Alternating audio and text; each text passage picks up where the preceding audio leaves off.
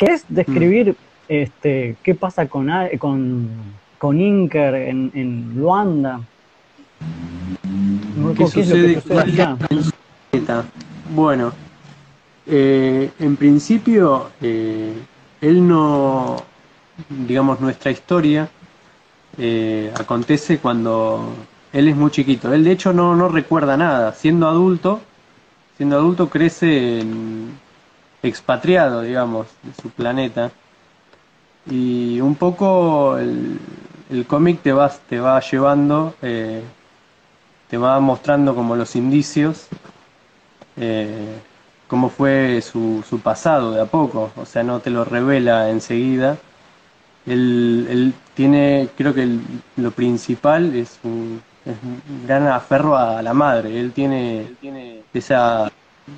A él le, le faltó toda la vida eso, le faltó saber sus orígenes, digamos. Y, ahí, ahí, ahí hay algo.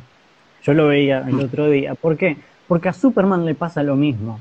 Superman solamente tiene, o sea, el padre lo envía en esa nave al planeta Tierra y solamente le da dos cosas son dos, dos utensilios, dos instrumentos de los cuales carece Inker. pero los dos desconocen la historia de su, de su patria, de, su origen, hasta un determinado momento. A Superman le dan una tablet, por decirlo de algún modo, una tablet eh, con una especie de historia sobre su, sobre su origen, digamos, la historia de su origen, ¿no? Una tabletita. No, le dan una tabla. Sí, y, el tipo no puede identificar qué es lo que hay ahí, sino a través de los dibujos, porque no puede comprender el idioma. Y, le dan otra cosa que es muy importante, que es la S, que es la bandera. Mm.